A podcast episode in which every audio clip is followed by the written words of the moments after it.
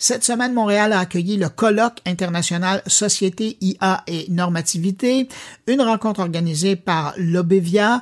Euh, au long, Obevia, c'est l'Observatoire international sur les impacts sociétaux de l'intelligence artificielle et du numérique. On y a parlé d'éthique, d'encadrement, de recherche, de bonnes pratiques dans le domaine. Et pour revenir sur euh, ce colloque et ces discussions, je vous propose cette rencontre que j'ai eue avec Lise Langlois, la directrice de Obevia, et Céline Castet-Renard, la titulaire de la chaire de recherche sur l'intelligence artificielle responsable à l'échelle mondiale de l'Université d'Ottawa, qui était également présente lors du colloque.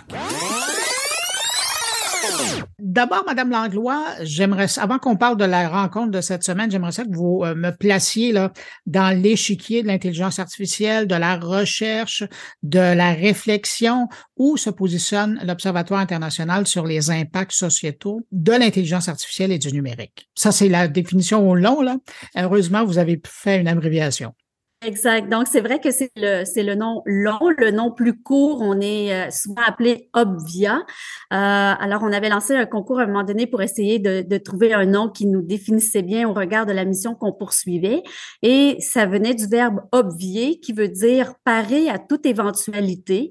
Alors, la mission de l'Obvia, c'est vraiment d'avoir un regard critique sur les développements technologiques euh, et du numérique, du numérique et de l'IA, pardon, et euh, d'arriver avec euh, des solutions plausibles et des recommandations là, pour euh, en arriver à un développement qu'on veut le plus possible responsable et bénéfice, bénéfique pour les citoyens. Si on pourra en revenir parce qu'on a eu beaucoup de discussions sur ces termes-là euh, aujourd'hui. Donc, c'est un, oui, euh, allez-y, C'est un observatoire qui, qui a été lancé euh, grâce à un concours scientifique par le scientifique en chef Rémi Quirion en 2018. Ça faisait l'objet de, de nos recommandations d'un comité euh, multipartite. Et le, le, scientifique en chef a mis en place cette recommandation en faisant un concours scientifique et on est maintenant plus de 240 chercheurs euh, au sein de l'Observatoire. Ça regroupe neuf universités, neuf cégep. Ça faisait partie des critères. Il fallait avoir un minimum d'universités impliquées puis un minimum de cégep. Et on était ravis de voir la collaboration des cégep et des universités là, dans, dans ce projet-là, euh, d'avoir un, un, regard critique euh, sur le, le développement de la technologie. Là. Euh, au Québec et dans le monde, parce que c'est ça, c'est un observatoire international, parce qu'on a aussi des, des collaborations avec l'international, puis on a des chercheurs qui sont membres, pas juste des universités québécoises, mais de d'autres universités. Et, c'est drôle que euh, l'événement, le colloque, se tienne cette semaine, parce qu'on a l'impression que depuis euh, quelques semaines, bien évidemment, ça a commencé à la fin novembre avec la sortie de ChatGPT, mais on a l'impression que ce mois-ci, il y en a que pour l'intelligence artificielle et, et ses retombées, mais ça fait longtemps que cette rencontre-là était planifiée. Le but de ce colloque, qu'est-ce que c'était? Quand on a démarré en 2019, parce que l'Observatoire a, pris forme en 2019, évidemment, on était dans un contexte où on parlait énormément d'éthique, d'éthique de l'IA. On a même euh, eu toute une réflexion à ce qu'on dit éthique de l'IA, éthique et l'IA. Et, et d'ailleurs, dans ce sens-là, il y avait eu la grande rencontre de Montréal. Ça, c'était la grande rencontre de Montréal, c'était pour parler de la déclaration de Montréal. Qui, était toujours dans le domaine de l'éthique. Euh, oui, exactement. Ça a été porté par des éthiciens, puis c'est devenu. Euh, il, y a, plusieurs chercheurs qui, sont qui se sont impliqués dans le développement de la déclaration de Montréal, mais il faut voir aussi que c'était une démarche citoyenne. Alors, on, a discuté de différents principes à travers euh, les bibliothèques du Québec, les musées, etc. Donc, ça, la déclaration, elle a été annoncée en 2018 et en 2019, on a mis en place l'Observatoire qu'il faut savoir, c'est qu'il y a plus d'une centaine, même 200 et plus chartes éthiques de l'IA. Alors, euh, on n'est pas, on pas les premiers euh, au Québec à avoir une déclaration. Il y en a, il y en a, il y a, un chercheur qui fait la recension de toutes ces chartes là.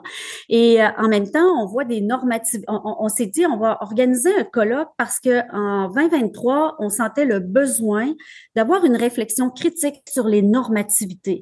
ce qu'on entend par normativité, bon, il y a des, il y a des normes éthiques qui prennent forme, il y a des normes qui sont apportées par la technologie, puis évidemment, il y a des normes juridiques. C'est pour ça que je suis accompagnée de Céline Castérenard, qui est une euh, spécialiste euh, euh, du, droit de la technologie à, ce niveau-là.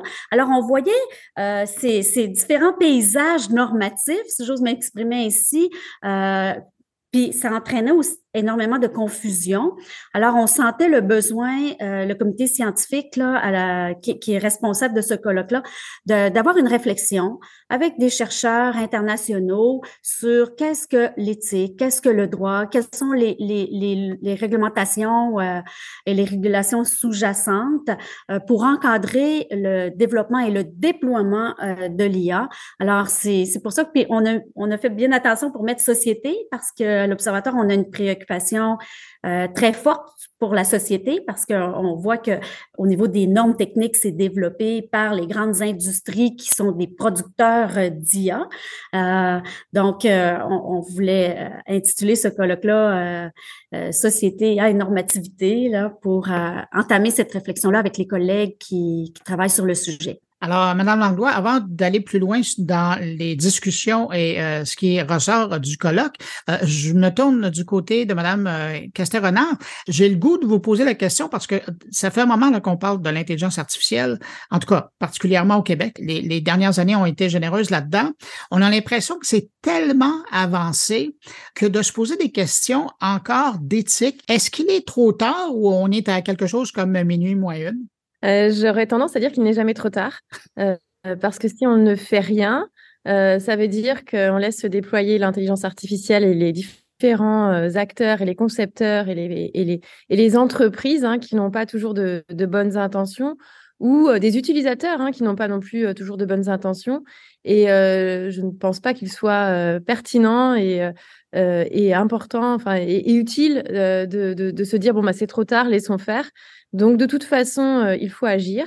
Et euh, même si on prend parfois le risque de se tromper, de ne pas trouver tout à fait la bonne norme euh, ou d'avoir du mal à capter la technologie et, tous ces enjeux en une seule fois, je pense que de toute façon, ce sont des, des processus continus pour encadrer ces technologies qui n'arrêtent pas d'évoluer. mais c'est pas parce que c'est complexe et que ça évolue en permanence qu'il ne faut rien faire non plus. donc, je, je pense qu'il faut toujours évoluer. Euh, et, et, réagir. Euh, je pense aussi qu'il n'y a pas de lacune du droit comme on l'entend parfois ou de retard du droit. Je trouve que c'est un petit peu facile euh, de, de dire ça. Il n'y a jamais de lacune parce qu'on a toujours du droit déjà existant et applicable. Et notamment, on sait qu'il y a des enjeux de, de discrimination, euh, euh, qu'il y a des enjeux pour la vie privée pour la, et pour les renseignements personnels. Mais on a déjà des législations pour tout ça et on a déjà des droits fondamentaux. Euh, la question est plutôt de savoir euh, comment on arrive à mieux comprendre et capter les impacts sociétaux de ces, de ces technologies et les risques euh, pour les individus, les groupes d'individus, la société dans son ensemble. Et quand je dis la, la société, c'est aussi euh, les risques environnementaux, euh, plus, plus largement aussi, pas, pas que pour les humains. donc, comprendre ces risques, les capter et voir si effectivement les, les règles déjà applicables, le droit déjà applicable suffit ou pas. Et on se rend compte que on a déjà des lois, comme je le disais, euh, des droits fondamentaux, mais qu'il faut peut-être aller un petit peu plus loin euh, pour capter ces risques spécifiques. Euh, et c'est ce qu'essaie de faire l'éthique, c'est ce qu'a essayé de faire l'éthique jusque-là. mais là, je pense qu'aujourd'hui, on est à une phase importante où on veut aller plus loin que l'éthique, rendre obligatoire les, les, les, principes qu'on a déjà énoncés. Et donc, on parle de droit et on, on parle de réglementation en Europe, au Canada. Et euh, ça ne veut pas dire que le droit est contre l'éthique et que c'est l'un à la place de l'autre ou l'un contre l'autre, euh, sûrement pas, parce qu'on va avoir des normes éthiques dans cette règle de droit, mais on va utiliser l'arme du droit, l'instrument du droit pour lui donner toute sa force obligatoire pour aller plus loin. Mmh. Donc je, je dirais que tout est complémentaire. Vous mentionnez l'Europe, euh, évidemment le, le Canada. Euh, selon vous, aujourd'hui, est-ce qu'il y a des territoires, est-ce qu'il y a des pays, des zones dans le monde qui font mieux que d'autres en la matière? Non, non. Euh, euh, la, région du monde la plus avancée, c'est l'Union européenne qui a euh, proposé son règlement. La Commission européenne a, publié son, règlement en avril 2021. Ce texte n'est pas encore adopté. Il fait l'objet de beaucoup de négociations au Conseil et au Parlement européen. Mais on s'attend, ça avance quand même, ça progresse. On s'attend à une adoption cette année. On, verra ce qu'il en est. Et, euh, et, le Canada suit d'assez près puisque euh, l'année dernière, devant la Chambre des communes, euh, un projet de loi C27 qui comporte une partie sur les données personnelles et une partie sur l'IA a été présenté en première lecture, donc en juin 2022, et c'est actuellement en deuxième lecture.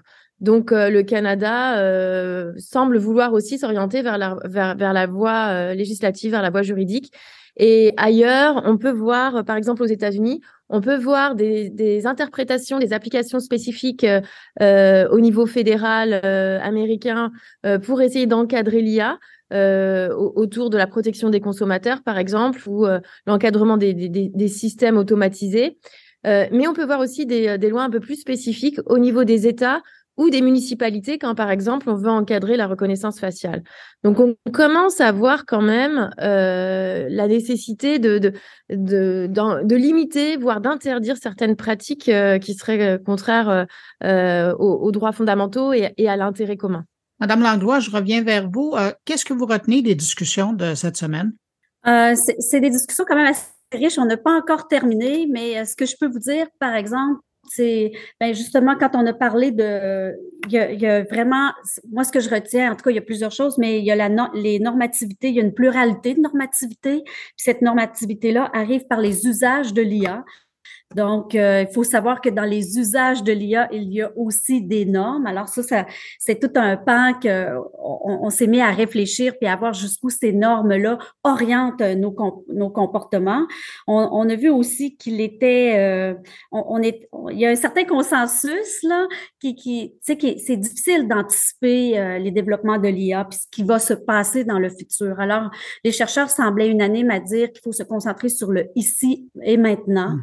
Et de faire en sorte que ces, cette pluralité normative, du moins des fois, ça jette de la confusion. Donc, on a besoin vraiment de clarifier ce qu'il en est. Puis, on le voit, je vais parler plus au niveau de l'éthique parce qu'il y a eu tout un, panel sur l'éthique. On parlait de est-ce qu'il y a une forme de ethic washing? Parce qu'on en a beaucoup parlé en de, 2016 avec toutes les chartes, euh, euh, toutes ces intentions louables-là qu'on définit. Puis, on voit même des entreprises s'afficher en disant j'ai ma charte éthique, je suis les principes éthiques, mais en même temps, on a des incohérences dans la conduite même de l'entreprise productrice d'IA. Alors, euh, puis là, on sentait le besoin euh, de se réapproprier la manière dont l'éthique euh, doit être orientée avec les travaux qui se font dans ce domaine-là, parce que l'éthique a été pris, euh, elle a été prise en otage, je vais le dire comme ça, elle a été prise en otage par euh, les entreprises et euh, par les différents groupes qui ont, qui ont, qui ont participé à l'élaboration de ces chartes-là. On n'est pas naïf. Il y, a eu des lobbies qui ont été faits pour qu'il y ait le moins possible de régulation juridique et que cette régulation éthique qui est beaucoup plus, qui, qui est pas contraignante parce que c'est ça, l'éthique et le droit n'ont pas du tout la même finalité euh, mm. L'éthique va viser la responsabilité, va, va viser la réflexivité, puis une certaine discipline qui va amener une cohérence entre ce que l'on dit et ce que l'on fait, tandis que le droit va, va arriver avec toute son armature juridique, puis va contraindre les comportements déviants. Puis quand on contraint, ben, il y a une sanction euh, à, la, à la clé. Donc, euh, il y avait vraiment cette, ce besoin-là de, de démystifier les deux, mais de voir l'importance que les deux soient en synergie, du moins en en termes de normativité. Puis euh, les normativités qui sont développées dans les usages, ben il faut faut qu'on y réfléchisse, il faut qu'on amène la réflexivité éthique à ce niveau-là pour dire quels sont les impacts de ces normes-là sur nos comportements, sur notre société, sur ce que nous voulons devenir. Est-ce que c'est ça qu'on veut devenir comme société? Alors, on a encore tout un pan de réflexion euh, à faire euh, à cet égard. Puis là, ce matin, euh, c'est encore tout frais. On parlait des enjeux de pouvoir, de démocratie, qui dont la, la, la, voix de la société n'est pas entendue. La société est, le produit, est l'usager, mais n'est pas un agent actif. et quand on parle d'être un agent actif, bien, il faut habiliter l'agent pour comprendre ce qui se passe. Il il y a un chercheur euh, qu'on aime bien qui nous a dit on est comme avec une clé, on est nu euh, devant une centrale nucléaire, puis on dit voilà, qu'est-ce qu'on fait avec ça? Alors si on comprend pas, euh, si on n'a pas le, vocabulaire, si on n'émancipe pas la population à cet égard, ben, elle va devenir passive. Alors on, on, vient juste de terminer ce débat-là qui était, de mon point de vue, passionnant sur un pan de discussion qui n'est présent dans la sphère publique parce que voyez-vous, le, le colloque met, met en relief tous les aspects sociaux, euh, sciences humaines et sociales, euh, de l'avant pour démontrer cette importance-là qu'elle doit être, par exemple, dans le design des systèmes d'intelligence euh, artificielle, dans, dans, dans toute sa production euh, même.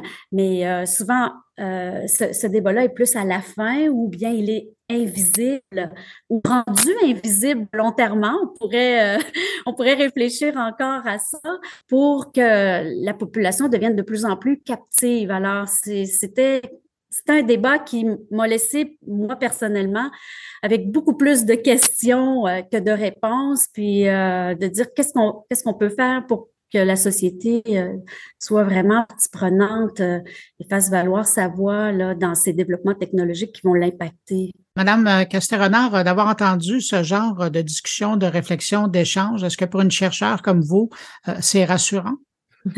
les, les, chercheurs sont toujours difficiles à, à rassurer. c'est ce qui fait leur caractéristique. Mmh, ce qui est très rassurant, c'est de voir qu'on arrive tous au même constat et qu'on en est aujourd'hui à, bien connaître les, risques et à bien, à, bien voir les enjeux de pouvoir, etc. Mais à, se demander que peut-on faire?